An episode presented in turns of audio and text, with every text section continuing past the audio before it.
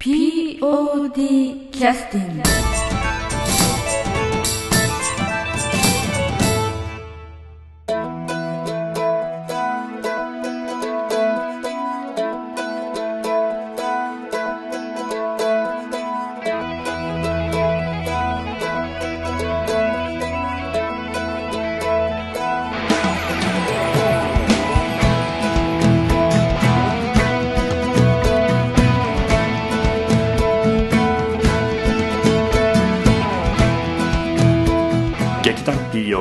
ポッドキャスティングです。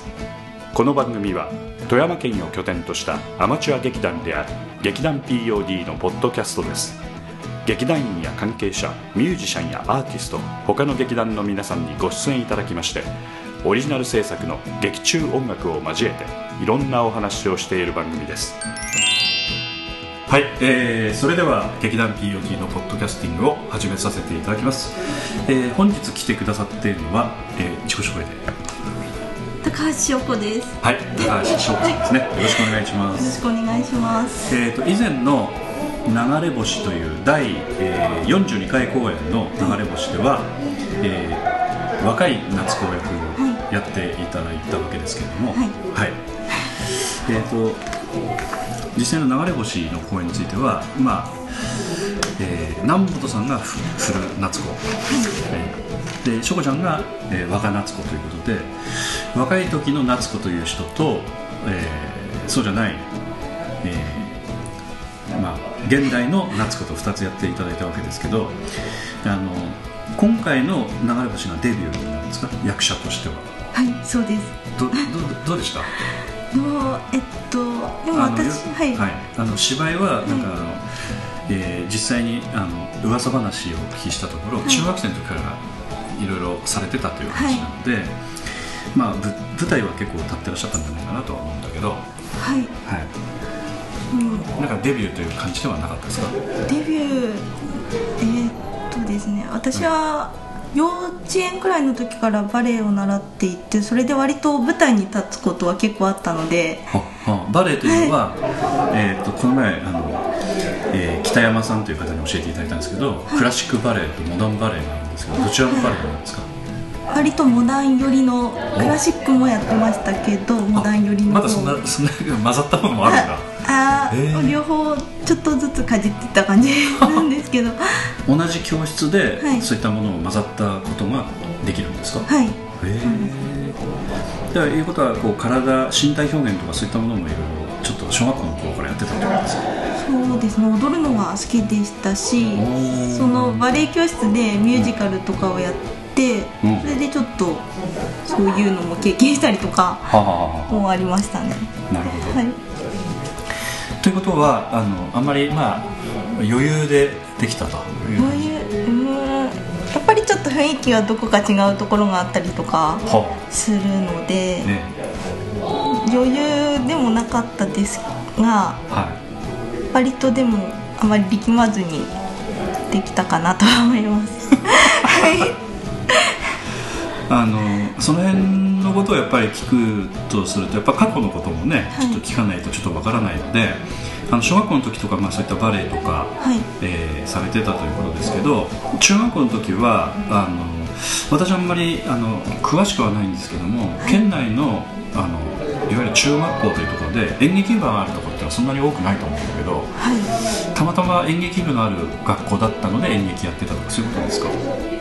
と最初本当に演劇部に入ったのははい。偶然みたいな感じで、えっと私中学1年生の時ははい。美術部に入ってたんですけどあそうなの？はい。へでも全然活動しない面白くない部活だったんーでおー。転部をしようと思った時にうん。すごいなんか憧れの先輩が演劇部にたまたま女の先輩なんですけど、うん。いらっしゃって。そこは女に女として強調しておかないとダメなんですね。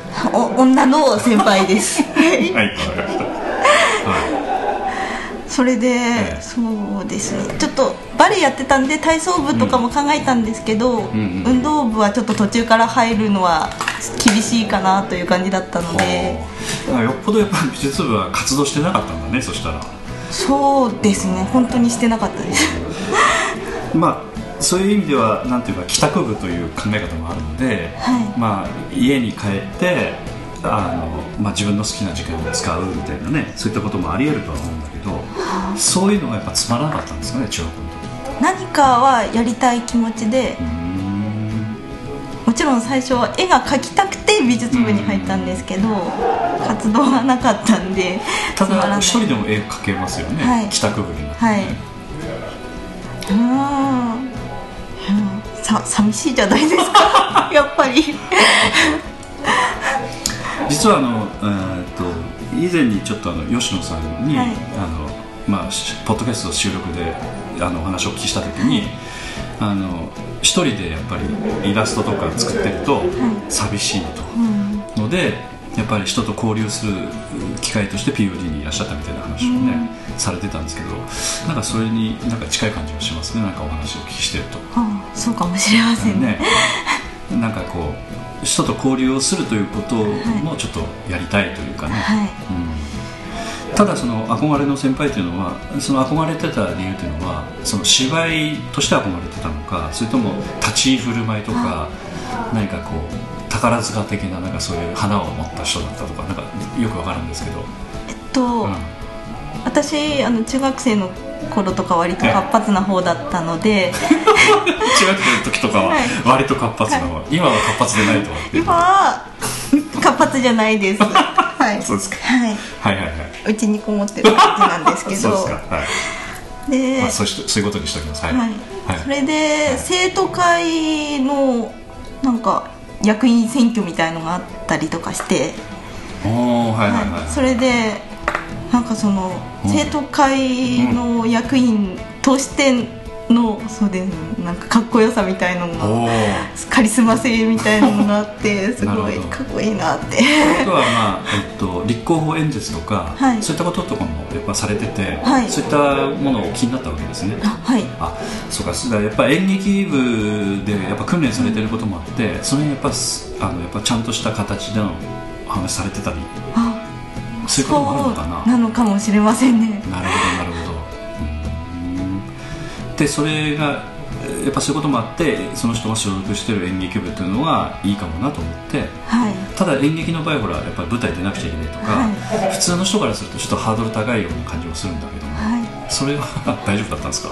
それははい。最初やっぱり台本読むのとかちょっと恥ずかしかったりとかしたんですけど、でもまあ舞台に上がること自体はあのその昔から割と好きな方ではあったので、うん。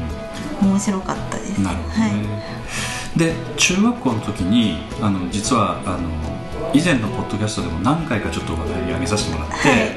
私すごいそその時のことがやっぱ嬉しかったので何回もお話ししてたんですけども「そのえーと西遊記」というお芝居を劇団 POD で練習していた時にあの中学校の演劇部の方々が見学させていただきたいという、あのお話があって、はい。で1日、えっと、あの時56人ぐらいだったと思うんですけど、あの中学生の全員おそらく女性だったと女の子だったと思うんですけど見学にいらっしゃった記憶があったんですけど、その中に高橋さんいらっしゃったというのが後で分かってすごい嬉しかったんですけど、実際その時の記憶っていうのはどうなんでしょう？あの見学に行った時の記憶はなくて。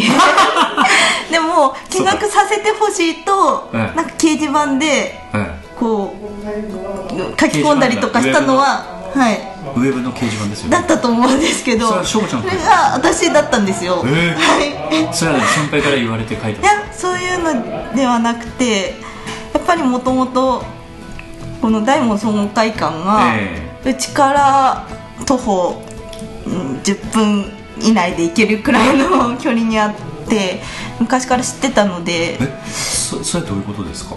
あの、えー、と劇団 P 大門総合会館のことは当然建物があるので、はい。ご存知だと思うんですけど、そこで、えーまあ、週1ぐらいにしか練習してない劇団 POD という団体のことはご存知だったんですか、えっとその演劇を始めてからだったかもしれないんですけど、ええ。なんなんか知ってて、ええ。POD さんのことを。えーそれではいただ要するに芝居ご覧になったことがなかったわけですよね。なかったです。ただアマチュアはい劇団が大人がやってるはい。芝居の練習を一回、まあ、試しに見てやろうかと、え やそそんな目線じゃないです。ただなんか興味本位ではいらっしゃった感じなんですよね、だから。そうですね。どんな練習してるのかなとか、まあ、覚えてないってことはあんまりやっぱりあれですかね。すいません。いやいやいいですいいんですただそのその後もあの中学校の時演劇されてらっしゃったということでその時はやっぱり演劇やってたということはテレビとか、そういったものでいろんな芝居ご覧になってたりしてしてたんですか？それとも本当に中学校の芝居のその練習だけしてた感じなんですか？なんか他に影響を受けたこととかなんかあるん影ですか？響どうなんですかね。なんか本当にでも物心つく前くらいな感じから、はあ。のよく劇団四季のファミリーミュージカルとかは連れて行ってもらっててあなるほどね。で割と帰ってからも、うん。その中に流れる曲をもう覚えてたりとかセリフを覚えてたりとかするような子供だったので。でやっぱり面白かったんでしょうねそしたらねはいだと思います、ただでもミュージカルとかいきなり中学校のとかやっぱ当然できないので、はい。当然見に行くといってもねあの田舎ではほとんどやってないので、はい。たまに回ってくるのがしかないので。はい。だからなんて言いますか直接なんかそういった、えーでもビデオとかそういったのがあった時代ですよね当然翔子ちゃんの時代は。あはい。えっとん？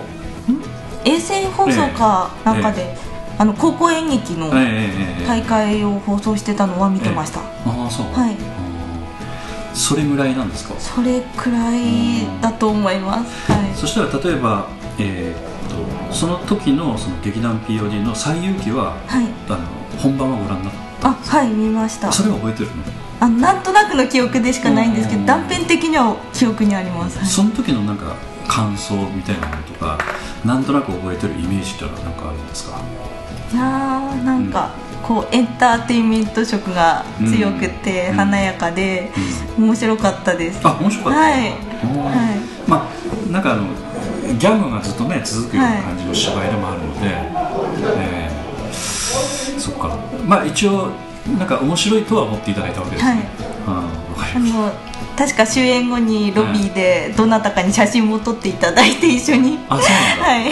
撮ってください、えーだそなんかそういうのもなんかあの後々いい印象になってたんですかね。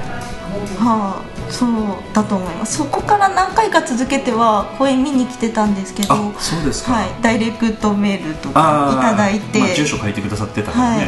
うん。そっか最遊記からあと何ご覧になったのかな。その後はえーまあちょっとホームドラマみたいなのもあったりとかいろいろあるのでなんかはい。記憶ありますか、はええーっとと最遊記が20回でその後こうこっちにああへええアルジャーノンとか見たような気がするんですけど。アルジャーノにはい。これ結構長い芝居ですよね。はい。えーとえーと高岡文化ホールではい。ちょっと、えー規模的には少し大きめの芝居だったと思うんですけど、はい。まあ面白かったですか？はい。ああのアルジャーノンに花束をっていう話自体が結構好きな感じなんで、ええあそうなんだ。はいはい。えーちょっと SF ですけどね、はい。ありました。あそれを芝居でやってるのが良かったとかいう感じですかね。もともとからだからご存知なんですよね、はい小説でダニエル・キースという人が書かれた、あそうなん面だ白かったですし。まあ、ちょっと、そっか、うん。なんとなく分かってきました。ちょっと変わった感じですね。あちょっとあそうですね。変わってると思いますあとなんか記憶がありますか？多分広くて素敵な宇宙じゃないかも見てると思います。はい。そうかそうか。じゃああの連続でいらっしゃったというよりもちょっと高校になってからとか。うんどうでしょう。間も見てるような気はするんですけどー。あまり記憶にそうですか。すいません。他の劇団の芝居とかも見に行ってらっしゃったんですか？POD ぐらいですか、POD さんとえ。あと高校に入ってからええ。あのクレハの創造センターで芸術創造センターですね、はい、はいはいでやってたあの岩倉貴子先生のワークショップであのエンジン全開血が入ってきた方々とちょっとお知り合いになって、ええ。それでそちらの方も見に行かせていただいたりとかなるほどなるほお手伝いもちょっとだけさせてもらったりとかそういうことはしてました。どなるほど。で高校の時もその延長でずっと芝居と携わってらっしゃったって感じなんですか、同じ感じです中学校の時と何か環境が変わったというか芝居に対する考え方とか変わったイメージっていうのが何かありましたか？えっと高校の時の方が、ええ。っと私が入った時に一つ上の先輩方が復活させたばかりだったみたいな感じで、うなんだ。二校上の先輩ん？たちの時代までちょっと部員がゼロ人で、あちょっとい一回消滅してた部活が演劇部はい。ちょっとあの不遇の時代だったわけですな。はい。復活したてで、うん。あまりそんな熱心ではなかった感じだったので、その中学校の時に同じだった子もん。同じ高校に行って、はいはいはい。その子が割と結構一生懸命になって演劇部。はいでちょっとずつ盛り上げていった感じですかね、翔子ちゃんは何？えあんまり一生懸命じゃなかった？ああ私も一生懸命はやってるつもりだったんですけど。じゃあ一生懸命。その時もあのなんていうか趣味みたいなものっていうか、あの演劇見に行ったりとかっていうのは演劇オタクっぽい感じだったんですか？それとも、さっきのダニエル・キースの「アロジャーノに花束を」というかいろいろ本を読むのが好きみたいなどうなんでしょうかね。うん本を読むのはうん。あまり絵本くらいしか読まないんで。本は昔から読まない方なんですけど、うん、コミックとか読む感じですか？コミックも読まない、あの買い与えられてこなかった感じで、あうん。あご家庭で。はい、あの小学校の時からえ学校の指定図書みたいなの注文が来るやつだけみたいな感じの、はい子供だったんで。えじゃあ何あの芝居以外にはなんかそういうストーリー的なものと触れる機会っていうのは何かあったの？芝居以外で、うんはい、例えば、まあ、さっきみたいな小説とかもお読みにならないし、はい。コミックも読まないし、は映画ですかねそしたら。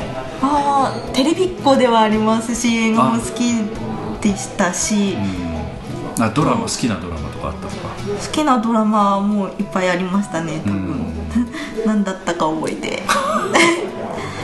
多分堤幸彦さんのはあはあは僕らの勇気とかその辺が記憶にある感じなんですけどあれだいぶちっちゃい頃から。そういったものを、うん見てたりしてたんですけど演劇についてはなんかそのオタクっぽいというか、なんか演劇演劇してたっていうわけでもないのかどうなんですか？一生懸命ややってたというふうに先ほどおっしゃってましたうんやってましたけど、ん。オタクあまりでもそんなに広い視野を持っていた感じではないと思いますはい。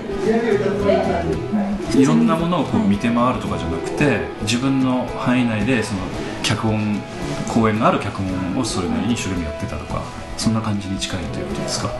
そうですね。あとまあオーバードホールとかにええ。来たお芝居とかはちょっとなんか安く見れたりとか。ああ学割的な？え？学割的な、あはい。すると見に行ってました。後ろの方の席で。なるほど。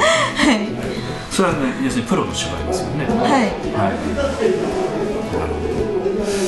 じゃああの後半についてはちょもうちょっとその、ね、あの劇団 POD にたどり着くまでの話をもうちょっと聞きたいと思いますので、お願いしたいと思いますが、えー、とちょっとあの休憩の曲ということで、あの曲を入れさせていただきたいんですけども、えー、とどの曲がよろしいですかね、4つのお願いでえー、とそれは流れ星のやつですか、じゃああの曲紹介お願いしてよろしいでしょうか？はい、劇団創立25周年記念、はい。劇団 POD 第42回公演「流れ星」劇中ん？自作音楽集。4つのお願い。お願いします。はい、えー作曲演奏は安田宗弘ですね。はい。はい、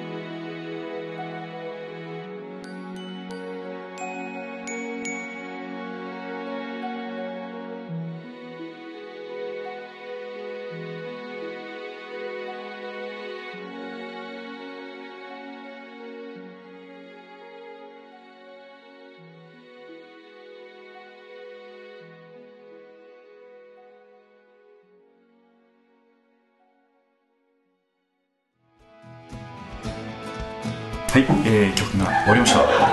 えー、っとあの高校演劇をした後にあの高橋さんは今度、まあ、進学されてらっしゃったと思うんだけども、その時も芝居と何か携わってらっしゃったんですか？あもう大学に入ってからもう演劇部に入って。まあまあガチガチの演劇じゃないですか、はい。はい、大学の時の演劇部はうん。本当に体育会系の演劇部って感じで。あそうなんだはいまず最初にえなんだろう神戸にいたんですけど、ええ。神戸ってすごい坂がきついんですが、ええ。坂の町ですよね。はい、うんうん。ランニングまずわはーって何キロもすごい走ってはあ。はい。要するに演劇は体力だみたいな。はい。頭おかしいくらい走って。伝統なんだねその大学の。はいもう決まりみたいな感じで。うん。雨降ったらあのチの軽泥みたいな感じ。ガチの軽泥。ガチの軽室内で軽泥っていうのは、警官と泥棒の追いかけっこのことをはい。軽泥っていうんですよね、私あの、えーちょっとあの教えてもらったんですけど私,、はい。その私どもの世代はそういう遊びなかったので、はい。はい。ガチの軽泥。ガチの。で、うん。室内なんで走ってはいけないので、はい。競歩おでお軽泥が結構結構なんかエンドレスに続いてえしんどいっていう感じの やって。ー、それは学内のはい。あの校舎内でやるってことはい。雨の日なんで。まあそれからええ。筋トレして柔軟してお発声しておで1時間くらいかけて、えでそれからやっと芝居の芝居のはいそれは何その高橋翔子という人から見て、はい。それはどうなの？先ほど頭がおかしいぐらいに走ってたみたいな言い方されましたけど、これないこれどうかね？みたいなことをずっと思ってたのかこれも一つだなと思ってやってたのか。あこれも一つだなって思ってました。うん。まあその前にあのバレエとか、はい。あのおそらくやってらっしゃったので体作りみたいなことの意識はやっぱり高いのかなというふうに私はちょっと思ったんですけど、はい。まあ、そのやっぱりあのバレエとかの身体能力っていうのはやっぱり鍛えてれば鍛えてるほどね、はい。い、ろんな表現できできると思うので、まあ、そういったことはなんとなくお分かりになってらっしゃったということですか？そんなことは考えてなかったです でもえっとうん。あでも割とその大学の時の演劇部は、あの中にダンスが入ってきたりとかパフォーマンスがちょいちょい入ってきて本当に体力は使うようなお芝居をよくやってたんで、うん。はい、あののまあ、私も詳しくないですけど、野田秀樹さんという方の芝居とかはもうセリフをセリフセリフセリフセリフ喋るごとに走り回るみたいな芝居とかなので、まあ、ご覧になったことあるかどうかわかんないですけど、はい。そういったプロの人たちの劇団もあったりして、はい。もう本当にもう体力を使うような芝居があったりとかね、い。まあ、いろんな芝居のパターンがあるんですけどやっぱり大学でやってらっしゃったのは、そまあ、それに近いというわけじゃないでしょうけど結構体力使う芝居をやってたってことなんですね。体力使うそうですね。そういうのが多かったです、うん。ね、はい、キャラメルボックスさんのええ。作品もたまにやったりとかもしたんですけど、えあのそのなんか私が入ってた演劇部うのん大学のところにもう一つ演劇サークルがあって、あそうなんだ、はい、そちらの方がどちらかというとキャラメルボックスさんって感じでで私が入ってた方がどっちかっていうと新幹線さんみたいな雰囲気の感じだったんで。まあ分かる人は分かるかもしれませんけれどもあの、えーっとちょっとリスナーの方もちょっと分からないかもしれないので補足させていただくと演劇集団キャラメルボックスさんというのは爽やかなちょっとはい。系の感じのお芝居をするあのプロの劇団さんですし、劇団新幹線さんというのはどちらかというともう駆け抜ける感じの、はい。ちょっとあのハードな、はい。あのそれでもコミカルな芝居みたいな、そういった芝居のサークルが2つ大学にあったんですね、はい。ほう。なるほど。あのえ大学ってのはいくつもそういったサークルがあるんだねそしたら。えっとまあ、私が入ってたのは自分の大学のサークルではないんですうんそうなんですか、はえまあなんかあのえそのアマチュアサークルみたいな、アマチュア劇団 POG みたいな違う大学のサークルに所属してたので そんなことができるの？はい、そっちはちゃんとした大きい大学だったので サークルもいっぱいあってへはい。はい。はいはい。あそあのそんそういう他の大学のげあのそういったサークルに入ることができるんですね。はい。サークルなのでというか。はい。私が入ってた部活は、うん。あの女の子がなかなか少ないからっていうので、ええ。あの周りに女子大とかも多いこともあって、ええ。割と女の子を他の大学から捕まえてきてたような 感じあそれでさっきあの2つまあサークルがあるというご説明されましたけど、その後はどんな感じですか？どどういう説明をしてくださるために2つサークルがあるというおっしゃっていただいたのかなと思って。あその、ふ雰囲気をそのうん。エンタメ系ですよっていう説明あーなをちょっとえっとはい。新幹線派のはいサークルに入ってたはい。ああじゃあ西遊記も新幹線のねお芝居でしたから劇団 POD のね、はい。まあそのつながりがたまたまあったってことですかね。意図的にはないでしょうね。なるほど。で、えっと、それであの大学については4年間ずっとやってらっしゃったの？えっと私あの3年間神戸の方に行っていて、でそれからえっとあの、うん、富山の方に帰ってきてうん。大学を編入してうんうん。2年間こちらで大学生を計5年間やってるんですけど。あそうなんですね、はい。へまあえっこっちのはい。2年間もその芝居の活動をしたのそれがうん。もう2年間は本当にほとんどしてなかったような状況。そうなんですか、はい。それはなんかいろいろ個人的ないろんな考えがあってということですか？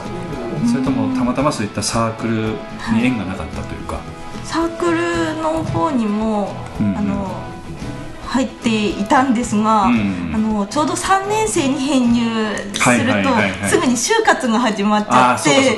なかなか忙しくてほとんど参加できない感じあーそうだね。はい。感あそういうことだったはい、はい。で就職活動が終わって4年生になって、はい。ちょっともう遅いかみたいな。今度卒論が入ってくるんですよねか。理系なので、はい、研究しなさいと。あーそうだね。おられ。でそれで就職が決まってまあ当然その富山に就職が決まったということで、はい。でその後はあの就職が決まって今仕事行かれて、そのなんていうか POD に入ってこられるタイミングはどのタイミングぐらいだったんですか？えっともう本当になんか卒業してすぐぐらいの感じでいらっしゃったの。あえっともうなんかそろそろもう慣れたから行ってみようかなみたいな感じで。あ仕事に慣れたから、はい。ということは何年か仕事ですか？いやもう、えっと社会人1年目のうんうん10月の最後の週の火曜日に見学に来たんですその時にあの来てくださるのは嬉しかったんですけど、はい。まあ、あの私のあの勝手な東と私の勝手な思い込みで、はい。劇団 POD にずっと入りたいと思ってて、はい。ずっとしあのあ ずっと過ごしてらっしゃって社会人になってやってこれると思っていらっしゃったという感じなのか、あのおそらく今の話聞いてるとはい。全くそういう感じはないんじゃないかという感じがするんだけど、はい。他にも劇団あったし、はい。いろんな選択肢もあったと思うんだけど。ーはい。あのその10月ぐらいにそろそろいいかと思って劇団 POD に来てくださったというかもう叩かれたっていうのはなどんな流れだったんですか？うーんとでもあの大大学生あの、うん。編入した後に、うんうんうんうんちょっとなんか見学に行った劇団さんとかもあったんですけど、えちょっと自分には違うかなっていうのを思ってそれでまあでも就職はい。が本当にどこでするかとかっていうのはまあ富山でするかどうかも分かんないしね、はいはい。うん。分からなかったのでそこまでちゃんと考えてもなかったんですけど、うんうんうん。でもまあそうですね。就職した頃からも、うん。まあ漠然とん。慣れたら、まあちょっと連絡取って、うん。はい。行ってみようかなっていうのはありました。でそれはでも POD 以外にも選択肢あったわけですよね全部回ったというか。全部は回ってないですけどね。はい。でもやっぱりちっちゃい時から知ってるから、うん。安心感とかあるじゃないですか。あんま変な変な集団ではないっていう この安心感とか。はい。まあその頃のはい。だからイメージははい。悪くはなかったってこと、あ全然悪くはないです、はい。ごめんなさい。どんなイメージなんですか？その大人がやってる劇団ってどういうふうに見えたの、私としてはうん。うん普通なんですけど、うんうん。でもまあ劇団って多分世の中から見たらちょっとおかしな集団に見られたりとかもしてるんですかね、うん。いやよくわからないですけど。ただえーっとなんていうかな。うんで大人の人が集まって芝居に対してこうやってるっていうのは、まあ、実際に芝居とかに携わってみたりとか、あのアマチュア劇団に所属してみると分かるけどやっぱりなんていうかあの中学生とか高校生とか大学生から見ると社会人の劇団っていうのはなんかなんかそれなりになんかイメージがあるような気がするんですけどなんか練習厳しそうだとか分からんですけどどどんなイメージだったのかなと。イメージ。うん。へえ そんな具体的には考えてなかったですけど。それぐらいになんか親しかったというか、もう想像ができちゃったっていうもう感じですね。ずっと絵日記をやってきたので、そんなあんまり深くも考えずに。そういうことなんだ。はい。合う合わないみたいなことを感じたのはやっぱり演目ですか？それともはやってる演目とかですか？それともなんていうかそこに携わってる人たちみたいなこととか。あーえっと、うん。結構年齢層が幅広いのとかもうんいいなってなんかあやっぱり若い人たちだけでやってるとちょっと不安定感があるというか、なんかななんてなんて言えばいいんでしょうね、なんか、まあ、はい。なんとなくわかります、ただ POD も立ち上げ当初は若いのだけでやってましたね、すいません。いやいやあのやってる中でね年齢幅がビヨーンと伸びてきたっていう感じもあるので。うーん。今あの、えーそれでまあ連絡してくださって入ってきたんですけどなんかイメージ変わったことありました？ああこんなんだったんだとか。はあ。なんか思った以上にこうだったとか。うーんといやえ？あの今はもうだいぶちょっとちょっとずつ慣れてきたかなとは思うんですけど、はいはい。最初はやっぱりその大学の最初に入った部活、はい。あの頭おかしい感じの頭おかしいぐらいに体を動かす。はい。まあなん年にえ56回くらい、ええ。あの公演やってたので。ああそれは多いな。はい、まあまあ。で週1あ基本週1みたいな雰囲気じゃないですか。火 POD 火曜はね。日みたいな、うん。少ないなっていうのを最初に思ってて、はい、うん、ちょっと。一生懸命やってねえんじゃないか。な ちょちょちょっと緩いかなって思う部分は結構いっぱいありました最初、はあい、でもまあ皆さんお仕事持たれててとかうん。いろいろ大変なのが分かってくるとちょっと自分もちょっと大変だったりとかすると はい、やっぱりそうかと思ったりはあとはその芝居の作り方とかも、おそらく高橋さん翔子ちゃんがいろいろ経験してきたところはそれぞれの、ね、作り方っていうのはあると思うんだけど、POD の作り方はどうですかね？組み立て方というか。芝居に対するまあ感触みたいなものとか、まあ、いろんなポイントがあると思うんだけど。うーん。でもまあそれぞれの演出家、演出さんのやり方でやってらっしゃるので、うん。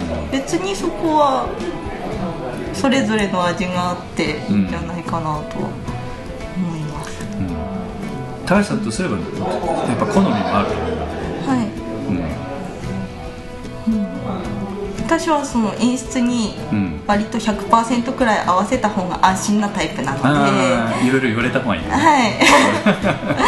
なので別にそんな何も考えずに、うん。はい、ただ今回流れ星の方について、まあいろいろね芝居参加いただいたりしてたんですけど、実際はあの流れ星のところでも、まあ、あの演出田村小里さんという方がされてましたし、えー生本清美さんがしてることもあったしということでいろいろあるんだけれども、あのいろいろあるんだけども、そのなんていうかその、えーやり方みたいなものはそれぞれ個性があっていいんじゃないかということですけど、やっぱ言わ言われない演出もありますよね。今回の田村小里さんどうだったか私詳しくは知らないので稽古場行ってないので分かんないですけど、いろいろこうこういうふうにしてほしいみたいなこと結構言われた方なんですかそれとも結構自分で考えて作ってって OK だったら何も言われないみたいな感じ。どうなんですかね。最初はとにかく明るくない元気じゃないっていうのをすごい言われてそれは結構ざっくりしてたんで自分どうすればいいかわからなくてちょっとあの声を高くして言ってみたりとか、うん。形から入ろうと思っていろいろやってみたらそれは違うって言われたりとか、なるほど。はい。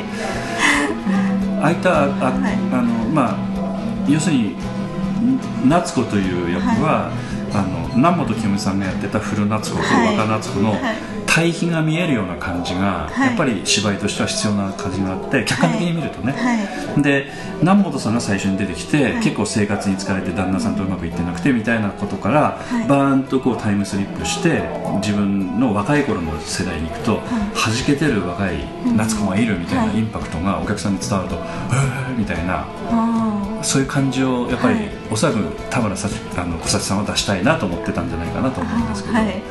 その辺の部分をかなりやっぱ言われてたというかことなんだろうなっていう感じがしましたけども、あでもその一方で、うん。あの同じ人物に見えないとかそういうのも出てきたりとかして、うんうん。ああみたいな感じになってましたね難しさからというとどこが難しかったの？そしたら明るさみたいなものはそんなに難しくなくて今ほど言われたはい。こう同一人物的に思われるようなところっていうのが難しかったのか？うん。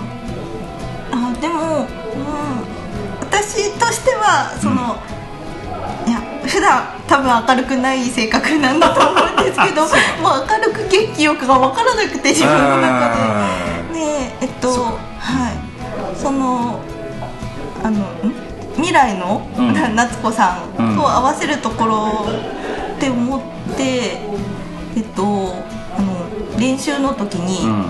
その南本さんの、えあの仕草とかをええ。すっごい観察して、あここでこうやってるからじゃあこういう仕草を私もしようとかちょっとずつ真似したりとかして、うん。合わせるところはうん南本さんと話し合って決めたりとかいろいろできたんですけど、まあ、明るく元気にっていうもう自分の中にないものを出すのがあ難しかったです。はい。ーまあでもそこがなんか芝居のでも面白さですよね、はい。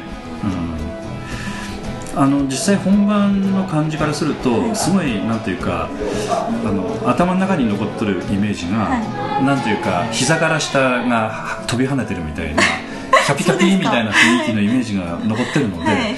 それなりに成功したんじゃないかという感じがあーありがとうございます。うん、おお客さんには結構。でであの、えー、とちょっとあのポッドキャストでもお話ししてましたけれどもそのサザエさんの髪型みたいなね、髪型をして、はい。あのサザエさんみたいなみたいなセリフが、あれ誰が言ったセリフだったかなえっと検索さん？検索だったわけですかね、はい。あのその時にお客さんが結構笑っはいてましたけど、はい。あれキャピキャピ感が出ててサザエさんの髪型とセットじゃないと、やっぱ笑えないんですねだからちゃんと笑い出てたんで、ちゃんと伝わってたんだなっていう感じがねしましたけどね、よかったです。うん。結構がんじゃあご人内は頑張ったんだそうですね。はい。はい。もう明るくないんで。でもなんか明るいポイントっていうのはんちょっとコツが少し見えた感じがしませんでしたか？あまだわからないです。そうですか。まだわからないです。今人生これからねまだ翔ちゃんまだ若いのであれですけど辛い時に明るくしなくちゃいけない人生もあるかもしれない、はい。はうん そういったことにも参考になるかもしれませんしね、でちょっとあの最後にあのいろいろちょっとお聞きしたかったの中で一番お聞きしたかったことがあの門口君をあの健作さん旦那さんを最初の出会いというか、あの時にあた顔引っ叩くシーンがありましたので、あれについては、あの実際にまあ翔子ちゃん自身はやっぱり、あの引っ叩くシーンっていうのはまあ高校中学高校とか大学とかの経験してらっしゃったと思うんあんまりあの違和感なくバチッとこういけた方なのかそういうのは苦手な方なんですか？う無理無理無理無理と思って。えなんでですか？うん本当に無理無理で。人を叩くっていうのはやあっぱちょっと本当難しい。に本当にあごめんなさいってすごいすごい罪悪感がそう。はい、うん、はい、門口さんにももう思い切りしていいって言われてたんですけど、なんかもうああーってなってねそうなのかね、でも南本さんぐらいあのなんていうかちょっとあのこなれてくるとね前田君の頭ボコボコにしてた。しボールがもうボコボコにへこんでたっていう話も聞きましたけど。あの実際はあれ顔を当てるということが前提だったと思うんですよね、でそれは何練習の時っていうのはなかなか当てづらい。でも本番の時と同じようにしとかないと、はい。本番も失敗しちゃうと思うので、はいはい。あの辺はどどうなの？本当になんかやっぱきちっと当てるように頑張ってやってたっていう感じですか、はい。本番近くなってきてから、なんか本当に、うんうんうん。本当にちゃんと当てないのはもう門口さんにも申し訳ないなって 思ってたんですけど、えできないです。あできない？できないんですね。はい。本当に本番3日前くらいにやっとちょっとみたいな感じかなって感じがはい。うんあの結構ねやられる方もやられないと雰囲気出なかったりするんね、ごめんなさい。そこが、まあ、引き出しのないもう一つだったわけですが、結構厳しかったね今回の役はね。そういう意味では。はい。大変だったですね。そうですね、うん。やったことのない感じではありました、で、えー、と本番の時はちゃんと2回ともちゃんとあの小艇というかこのガシッと入ったの？顎にヒットしたわけですか、覚えてないですけど、はえ大丈夫だったんじゃないかと、ええはい。わかりました。はい。遠慮はなかったです。い、でもビシッとこうねあの今度当てていただいて、あの小艇というのは手の先じゃなくて、はい。手のこのなんていうか手首に近いところなんですけど、はい。それを顎にヒットさせると、あの脳震盪を起こしてぶっ倒れる。あ怖い。何も知らないでやって。いやいやそそええ。あの今度門口君を叩く場面があったら小艇でぜひやってくだあはい、ええ任にせてください、ええ顎にヒットしていただいて、ぶっ倒していただきたいと思います、頑張ります。じゃああの、えーっと今度あの「俺たちは獅子じゃない」という公演が、今度第43回公演としてあるんですけども実際にまあ2月の14日2月の15日バレンタインデーのね日にありますけど今度はあの高橋翔子さんはどのような役割で参加される感じなんでしょうか？照明のオペレーションをさせていただくことになりました。ありがとうございます。でその時にあの、えーっと以前のそのなんていうかあの芝居の経験の中でそういった照明をやったりとかっていう経験はあるんですか？えっと大学生の頃から照明はやりたかったんですけど、えあのスタッフの中ですごい人気のある部署なえので、うん、あそうなんだ、はい、なかなかできなくて、ええ。本当に照明の釣り込みとか、ええ。仕込みばらしとか、まあそれ人数いりますからねしたりとかの本の本当にお手伝いみたいな感じでちょっと、はい、やらせてもらってたくらいなのでああのオペをしたことがないんです、あはーいわゆるその、えーリスナーの方ちょっと分かりにくいかもしれませんが照明の机照明卓があってそこにフェーダーと言われるつまみが上下するつまみがあって照明をこう切り替えたりするようなオペレーションの役割を実際に本番の時に、えー役者の動きに合わせて、はい。音楽に合わせて、えー照明で演技をしていくという、いはい。そういった照明のオペレーション、照明操作はい。ということですね。はい。はい。大丈夫ななのかな？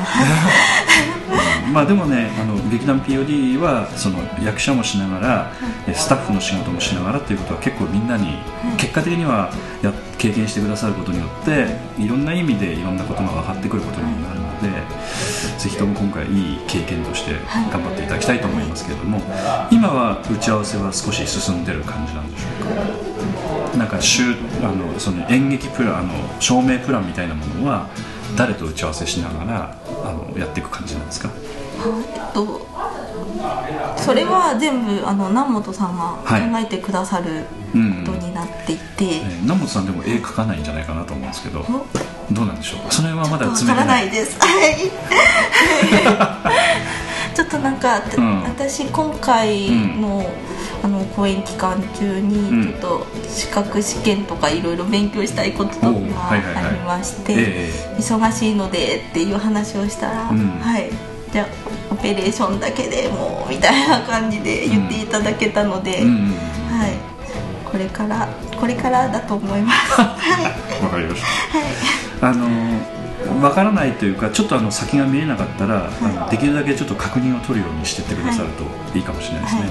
結構あのわからないということを分からずにみんなほったらかしになって、い。ギリギリになってえ全然分かってないんですか？みたいな話になるケースもはい。